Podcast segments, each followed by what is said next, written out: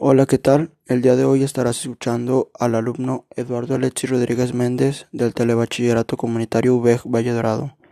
El día de hoy hablaremos sobre la duda de el por qué cuando estamos en la cima de una montaña nos da más frío si estamos más cerca del sol. En tu canal Avances Tecnológicos y Científicos. Bien, ahora el tema es o la duda de por qué sobre la cima de una montaña eh, tenemos más frío si se supone que estamos más cerca del sol. Bien, pues ahora analicemos la situación. Sobre la cima de una montaña efectivamente estamos más cerca del sol, pero está tan lejos que la diferencia entre la radiación que llega a la cima de la base de la montaña es despreciable. Como comprenderán, la diferencia de temperaturas no puede ser apreciable, Así pues, las causas de que el ambiente sea más frío en el clima de las montañas son otras. Intervienen varios factores. El calentamiento de la superficie terrestre, la presión atmosférica y algo que es seguro que le suena familiar, el efecto invernadero.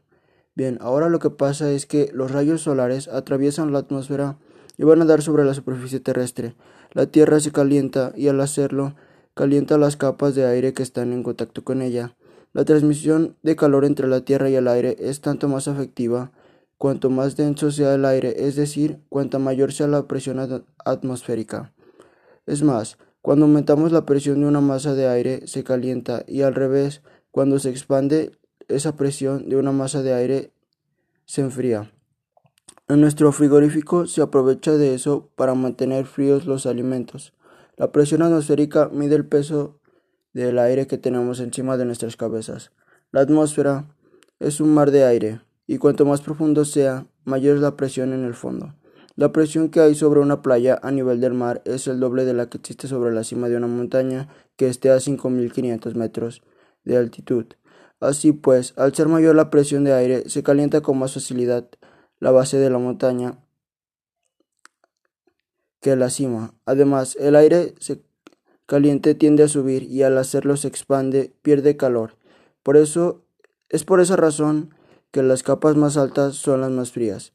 A lo dicho se le suma el efecto invernadero, que es cuando los rayos del sol llegan a la superficie terrestre, ésta se calienta y devuelve la radiación al espacio en forma, no de luz visible sino de rayos infrarrojos, con ciertos gases de la atmósfera como el dióxido de carbono, el vapor de agua eh, o el metano, entre otros.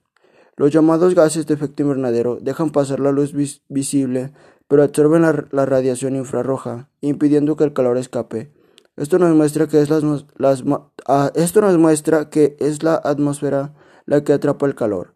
Al subir a la cima de una montaña, la presión es menor, es decir, el aire es más escaso y al haber bastante menos aire, la cantidad de gases de efecto invernadero también es menor. En esos puntos, parte de la radiación que emite la Tierra al calentarse y se escapa con más facilidad al espacio. Y como consecuencia, el ambiente es más frío. Estas son las razones por las que hace más frío en la cima de las montañas, aunque estemos más cerca del sol.